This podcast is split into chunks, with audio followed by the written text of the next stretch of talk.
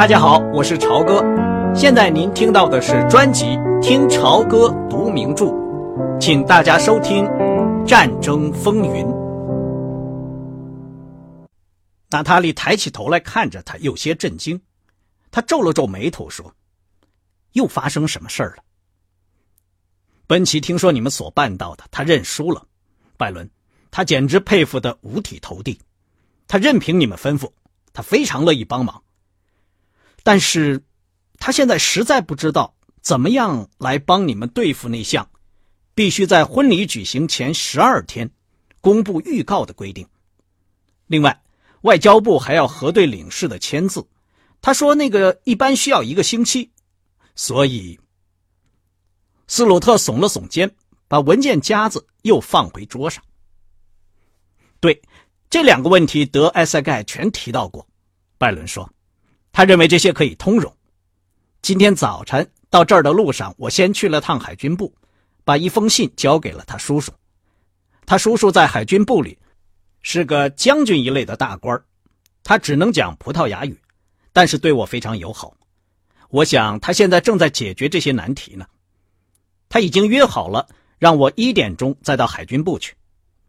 泽尔斯顿先生能在那儿跟我们碰头吗？那就太帮忙了。斯鲁特的目光从拜伦转到娜塔莉身上，他正有趣的扭动着嘴巴。他仍然把拜伦的手握在他的膝盖上。好吧，我再给他回个电话，问问他。你事先的确什么都想到了。是啊，我是非办成这件事情不可的。奔克尔·泽尔斯顿有些不知所措，只好在电话里答应一点钟。在海军大楼和他们碰头。喂，莱斯利，我好像记得你说过，这位少尉又懒又没有头脑。可这件事，他可组织的像一场闪击战，出乎我意料之外。我太同情你了。好了，本奇，不要说了，我们一点钟见吧。你也去吗？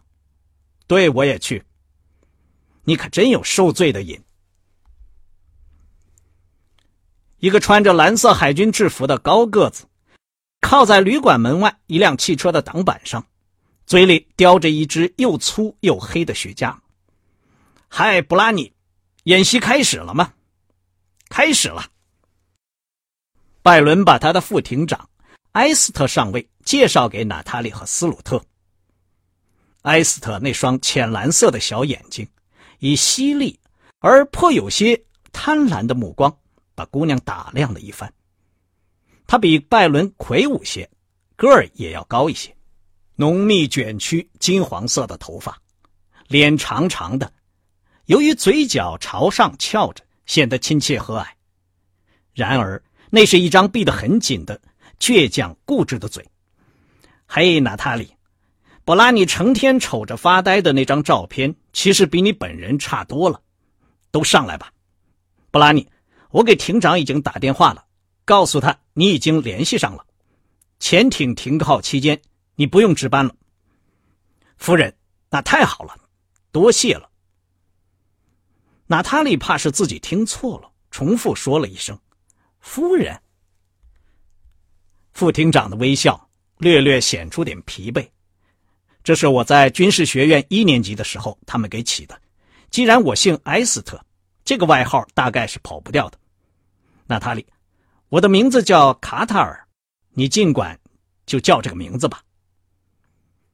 埃斯特夫人是一个嫁给英国贵族的美国女人，是英国下议院第一个女议员，是三十到四十年代英美政界的活跃人物。在开往城里的路上，两个潜艇军官就描述起。S 四十五号潜艇在离里斯本一百五十英里时，已经得到了开往直布罗陀的命令。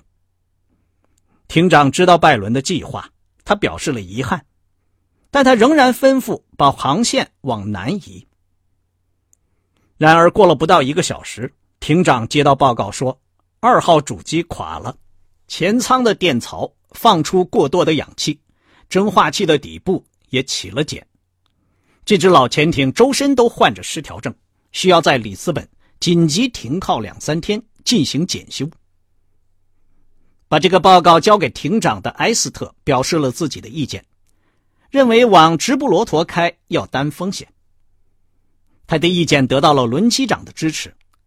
所有这一切都是一本正经的报告的，艇长也是一本正经的采纳了副艇长的建议，而把航向改到里斯本的。你们这么搞，怎么保得住不受处分？斯鲁特说：“你们不怕？”被送交军事法庭吗？没有人撒一句谎。埃斯特带着一副天真的笑容说：“我们有机器运行状况的记录为凭。这些超龄的潜艇一直就这么气喘吁吁的挣扎着，几乎任何时候都可以根据它的状况宣布报废。改开里斯本的决定做得非常稳妥，非常正确。”娜塔莉对拜伦说：“那么。”你们就成这样超龄的破家伙潜到海底去吗？可是娜塔莉，S 四十五号已经潜海四千七百二十三次了，他总还能再潜几趟吧？往海底潜算不了什么，埃斯特夫人说：“你只要一拉闸，他就潜下去了；再一开排气管，他又浮上来了。让这个老家伙吃力的是从这里开到那里。”可是我们总能对付。顺便说一下，婚礼完成以后，请大家到艇上玩玩去。我，到一只潜艇上。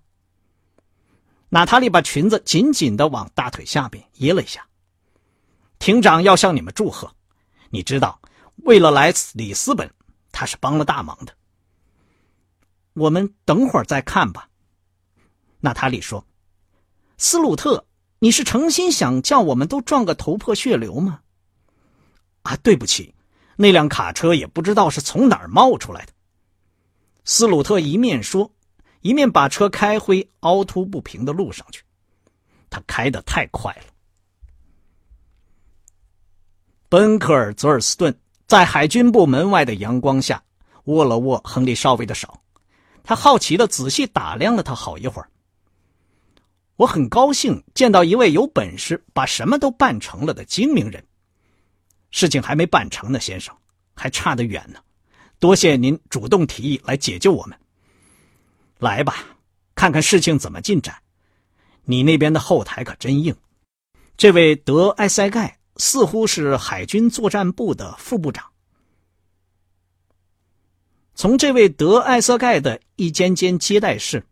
他办公室门前配备的武装卫兵之多，办公室本身的宽大，家具的华丽，和他制服上的金色绶带和勋章的灿烂来判断，他的职位一定相当高。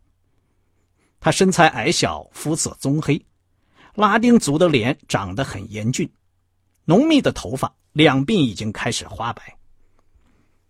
他直直的站在那里，和大家一一握手。用高雅的风度对他们做出欢迎的手势。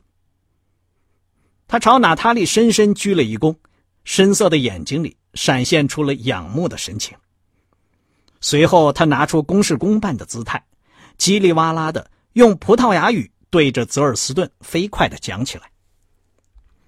他说：“这种事儿需要时间。”泽尔斯顿传达了他的大意，所以他很想请大家吃顿午饭。拜伦朝娜塔莉看了一眼，然后说：“他很客气，可是他知不知道我们总共只有三天时间？我不知道是不是应该催他。”泽尔斯顿咕哝着说：“请把我这句话翻给他听，好吧？”这位葡萄牙官员严肃的听着泽尔斯顿说的话。他的目光一直停留在拜伦身上，他用嘴边的皱纹和那阴沉的脸上闪过的一道风趣，表示他理解一个年轻恋人的焦急。他转过身来，突然朝着坐在一张小桌跟前的助手吩咐了一下。那位助手身上披挂的金色睡袋，仅少于他本人。助手马上站起来走出房门。过了片刻。他捧着一束红玫瑰回来了。他把花束递给德埃塞盖，德埃塞盖又把花束递给娜塔莉·杰斯特罗，向他鞠了个躬，说了几句听来十分优美的话。泽尔斯顿翻译说：“在这玫瑰花上的露珠未干之前，你们二位就会结为夫妻了。”哎呀，那太美了！谢谢您。娜塔莉的声音有些发抖了，她捧着花束环顾着大家。神色扭捏的说：“你们知道，我我现在开始相信了，刚刚第一次相信。”夫人，演习要开始了，埃斯特上尉说：“如果想取消，就要马上下命令。”取消？娜塔莉挽住拜伦的胳膊：“没有的事儿，开炮吧！”哈哈，真不愧为一位海军军官的妻子。埃斯特上尉说：“德埃塞盖十分留心的想听懂他们之间的这段对话，他请泽尔斯顿替他翻译出来。听完了以后，他大声的笑了，握住娜塔莉的手吻了吻。来吧，他用英语说：‘我们吃顿便饭。’午餐的时间拖得很长，菜肴精美，地点在一家饭馆里。”那里风景绝佳，可以眺望里斯本的群山和闪闪发光的宽阔的河流，很像从旧金山所望见的那种一览无余的全景。将军似乎一点也不忙，泽尔斯顿不断的看表，他知道，大部分政府机关四点半或者五点就要关门了。时钟指向三点钟，德埃塞盖漫不经心地说。也许他们该去看看这件小事办得怎么样了。他们坐上一辆梅赛德斯的黑色大轿车，开始旋风般巡游起一系列办公大楼。泽尔斯顿试着向他们解释正在进行着什么，可是过了一会儿他就放弃了，因为连他自己也没有把握了。将军忽然一个人下车几分钟。忽而又在泽尔斯顿陪同下，领着这对夫妇去签写什么表格或者文件。总有个官员等在大门口向他们致意，然后领他们穿过拥挤的接待室，来到一些古老的、满是尘埃的内部办公室。在那儿，总有年老肥胖、脸色苍白的布氏的官长，窘迫地从椅子上站起来，向德艾塞盖鞠躬。大约两个小时以后，他们来到泽尔斯顿所熟悉的一间办公室，那儿就是登记婚姻的地方。办公室这时已经下了班，窗帘都拉下来了。黑色轿车一停下来，一个窗帘马上就拉起来，大门也打开了。一个身材高大、穿着棕色罩衫、下巴上汗毛挺重的老太婆。领着他们穿过几个黑黑的空房间，来到一间明亮的、点着枝形吊灯的很大的办公室。一张古老的书桌后面坐着一个肤色棕黑、花形脸庞的人，他戴着金边眼镜，嘴里有几颗金牙，手上还戴着三只大金戒指，正在那里翻着文件。他朝他们笑了笑。然后用葡萄牙语和泽尔斯顿谈了起来。泽尔斯顿把他提的问题翻译过来。那个人用一支斑斑点点的钢笔，在拜伦的那许多文件上潦草的写着，同时不断的盖着图章。娜塔莉和拜伦以及他们的两个证人埃斯特和斯鲁特，不停的签着名。过了一会儿，那个人站了起来。带着狡黠的、闪着金牙的微笑，先向娜塔莉，然后向拜伦伸出手来，用蹩脚的英语说道：“祝你们幸福。”这是怎么回事娜塔莉说：“这还用问？你们已经是夫妻了。”泽尔斯顿说：“祝贺你们。”我们已经结婚了，什么时候结的婚？我可没留意。就在一道手续上。就是你们刚才你们俩在那个绿本子上签字的时候，那就是了。我一点也不记得了。拜伦说：“我也记不得了，反正我相信你的话，夫人，把戒指拿给我吧。”埃斯特把戒指递到他手里，他把那黄澄澄的金戒指套在了娜塔莉的手指上，然后把她搂到怀里，吻了她。这个时候，泽尔斯顿告诉德埃塞盖，这对夫妇竟然没有留意自己结婚的时刻。这位葡萄牙官员笑了。当泽尔斯顿向他解释美国吻新娘的风俗时，他又笑了。娜塔莉要德埃塞盖第一个吻他，这位年迈的贵族格外高兴的，在娜塔莉的嘴唇上执行了这一特权，然后彬彬有礼的和大家一一握手，就离开了。拜伦收起他那一沓文件，然后交了钱。斯鲁特是最后一个吻娜塔莉的人。娜塔莉踌躇了一下。直直的望着他说：“老斯鲁特，我似乎已经办成了，是不是？祝福我吧。”“啊，当然，当然要祝福你，杰斯特罗，你是知道的。”娜塔莉让他在嘴上冷冰冰的、短促的吻了一下，把另一只闲着的手搭在他的脖子上。他们出现在傍晚金黄色的阳光里时，那辆黑色轿车已经开走了。办公室的大门在他们走出来之后马上关上了。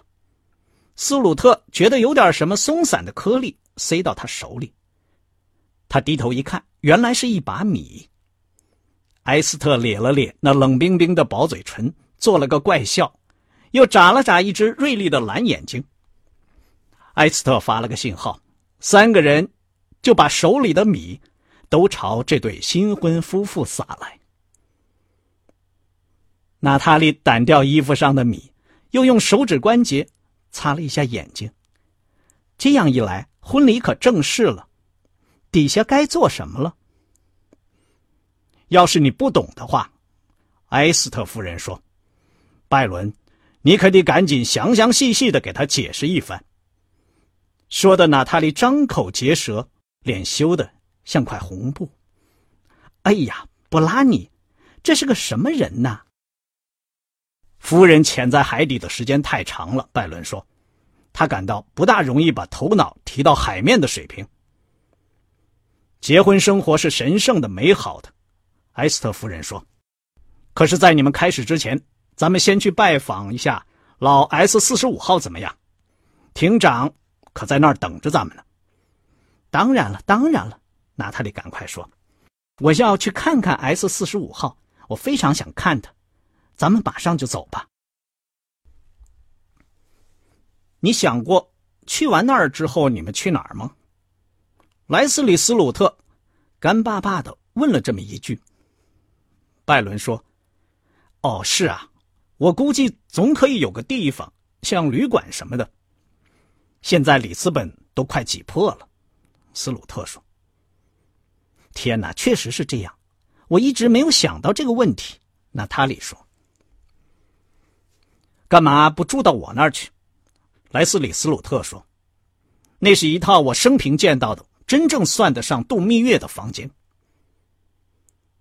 娜塔莉看起来非常惊讶，他望了拜伦一眼：“你这番意思实在太好了，斯鲁特。”可是我无论如何也不忍心那么办。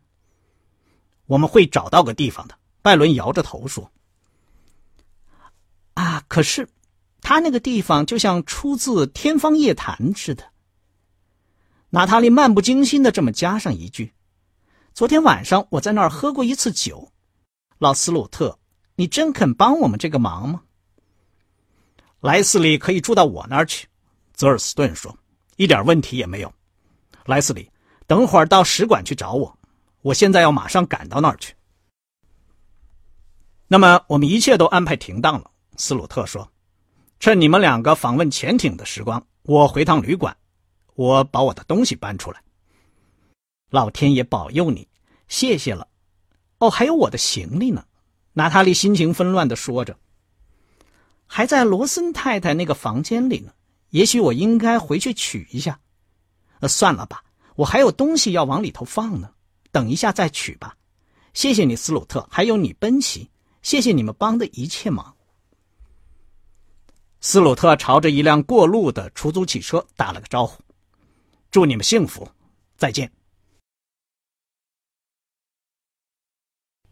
刚才您听到的是《听潮歌读名著：战争风云》，谢谢您的收听，我们下次节目再见。